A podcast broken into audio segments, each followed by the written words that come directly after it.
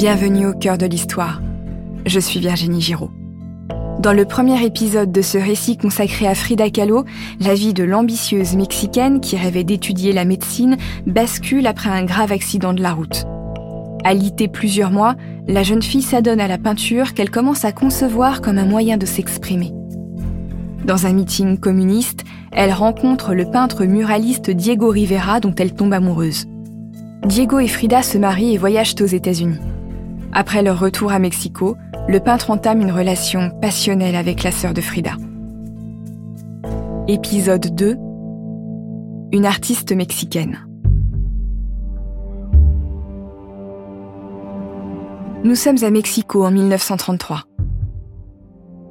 Lorsque Frida découvre que Diego la trompe avec sa sœur Christina, elle est dévastée. Diego et Frida ne sont pas du genre fidèle, mais là, il est allé trop loin. Frida décide de partir pour les laisser vivre leur passion. Elle a elle-même une liaison avec un autre homme, un designer japonais. Elle essaye aussi de présenter ses toiles dans des galeries américaines, mais son art est jugé trop gynécologique. La thématique de la naissance et des avortements n'est pas vraiment dans l'air du temps, ni même à l'avant-garde. Blessée par Diego, Frida commence à s'intéresser au féminisme.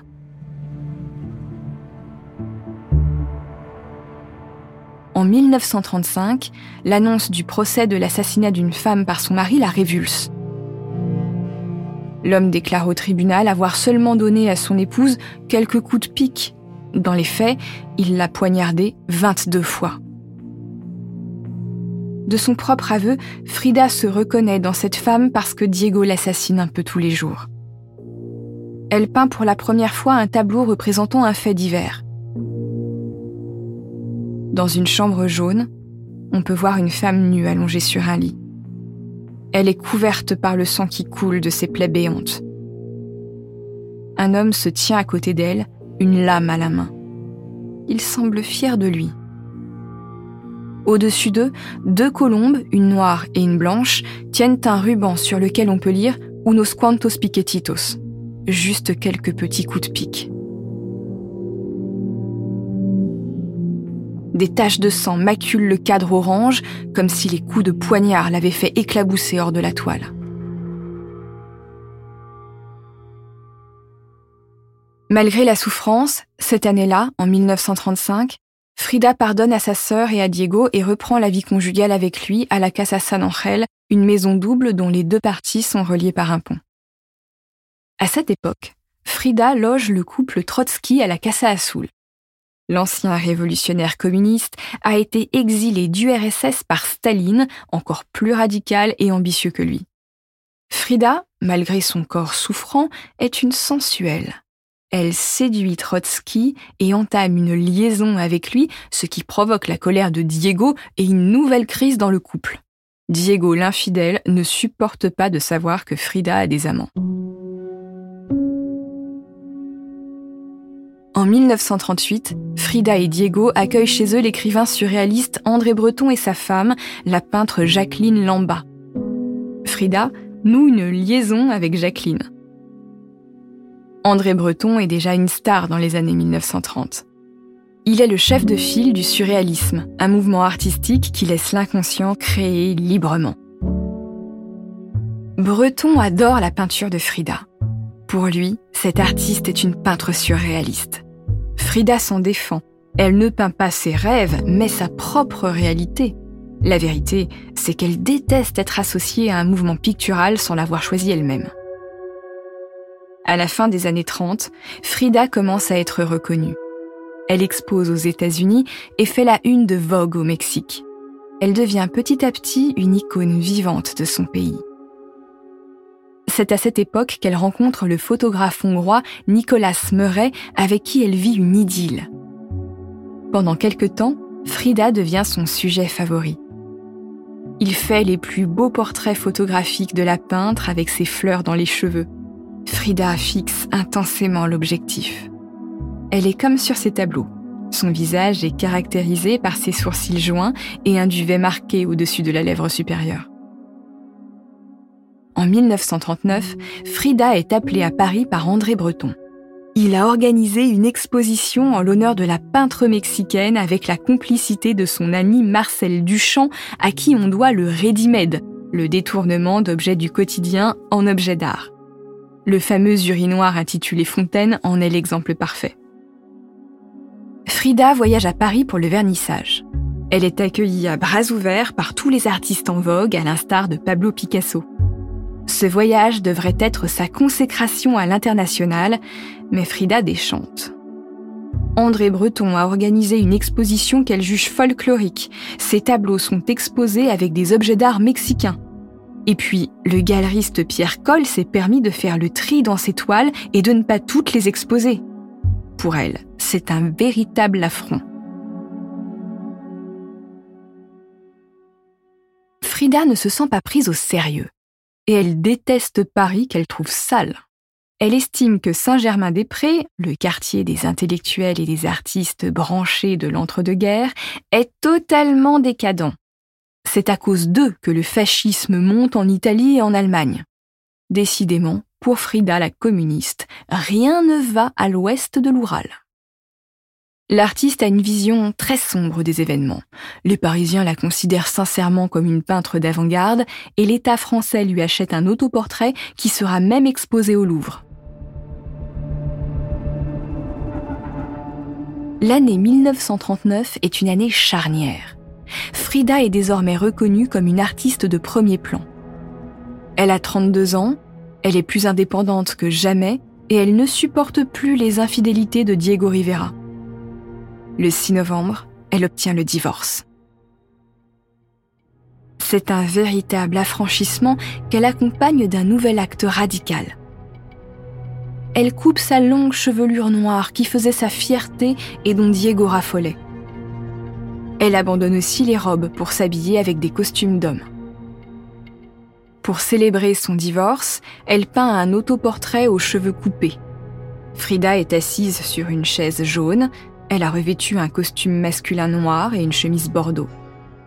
Elle tient encore dans sa main droite une paire de ciseaux et ses cheveux noirs jonchent le sol en mèches éparses. En haut du tableau, on peut lire sur un ruban Tu vois, si je t'ai aimé, c'est à cause de tes cheveux, maintenant que tu es chauve, je ne t'aime plus. La séparation avec Diego est violente pour Frida. Quand elle va mal, son corps le lui fait payer. Des excès d'alcool aggravent une infection rénale. Elle est à nouveau hospitalisée pendant plusieurs mois. Frida et Diego ne supportent pourtant pas la vie l'un sans l'autre. Le peintre accourt au chevet de son ex-femme et se montre plus tendre que jamais. Au final, le couple se remarie moins d'un an après sa séparation. Un nouveau contrat symbolique est passé. Ils ont le droit d'être infidèles, mais ils doivent éviter de se faire souffrir et surtout, ils ont l'obligation de protéger leur couple. Aucun amant, aucune maîtresse ne pourra le mettre en danger. Plus amoureux que jamais, les deux peintres s'installent à la Casa Azul, la maison d'enfance de Frida. Dans les années 1940, la peintre continue sa production artistique on peut y déceler l'expression de son corps en souffrance entre les douleurs osseuses et les infections variées.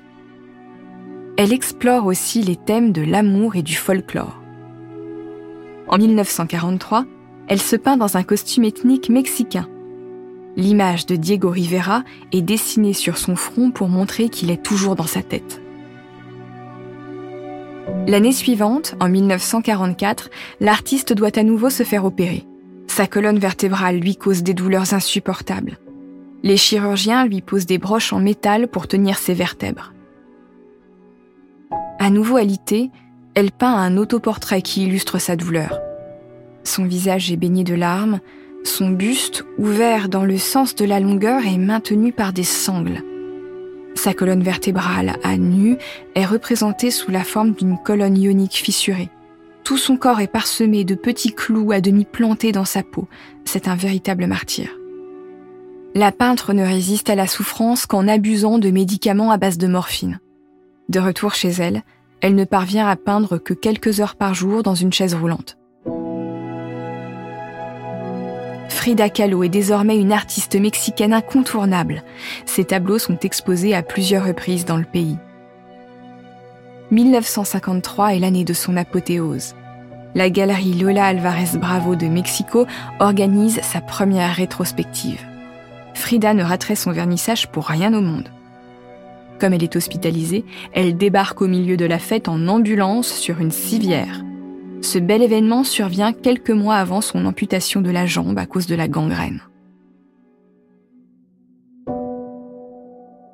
La vie de Frida n'est plus qu'une succession d'allers-retours entre l'hôpital et la Casa Azul. Ses journaux intimes témoignent de ses insupportables souffrances et commencent à laisser apparaître des pensées suicidaires, seule échappatoire définitive à ses douleurs. Et pourtant, certaines de ses toiles célèbrent encore le bonheur comme Viva la Vida, peint en 1954, une nature morte au pastèque, à la fois optimiste et symboliquement reliée au monde des morts dans le folklore mexicain. Au printemps 1954, son corps brisé, opéré à 32 reprises, trouve un nouveau moyen de la trahir. Cette fois, c'est une pneumonie qui l'amène à l'hôpital. Mais la rage de vivre est toujours là et Frida échappe à ses médecins pour se rendre à une manifestation communiste contre l'ingérence des États-Unis au Guatemala. C'est la dernière apparition publique de la peintre. Frida vit désormais dans son lit à la Casa Azul. Elle meurt le 13 juillet 1954, une semaine après avoir fêté ses 47 ans. Officiellement, une embolie pulmonaire a eu raison d'elle, Officieusement, on pense qu'elle a mis fin à ses souffrances en abusant de ses médicaments. Après une veillée funèbre au Palais des Beaux-Arts, le corps meurtri de Frida Kahlo est incinéré et ses cendres sont déposées à la Casa Azul, qui est aujourd'hui un musée en son honneur. C'est Diego Rivera qui a offert la maison de Frida au peuple mexicain pour achever de faire d'elle une icône du pays.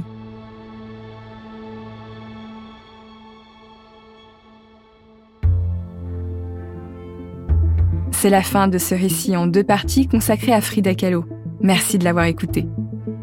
Abonnez-vous au cœur de l'histoire sur votre plateforme d'écoute préférée pour ne manquer aucun épisode et suivez-nous sur Twitter, Instagram et TikTok. Au cœur de l'histoire est un podcast original Europe Studio produit par Adèle Imbert. Je suis l'auteur du récit que vous venez d'écouter. La direction artistique est assurée par Adèle Imbert et Julien Tarot. Cet épisode a été réalisé par Clément Ibrahim. Camille Bichler est chargée de production, Julien Tarot a composé la musique originale et les musiques additionnelles avec Sébastien Guidis. Kelly Decroix est chargée de la communication et Héloïse Bertil de la diffusion. Sidonie Mangin a créé l'identité visuelle d'au cœur de l'histoire. À bientôt!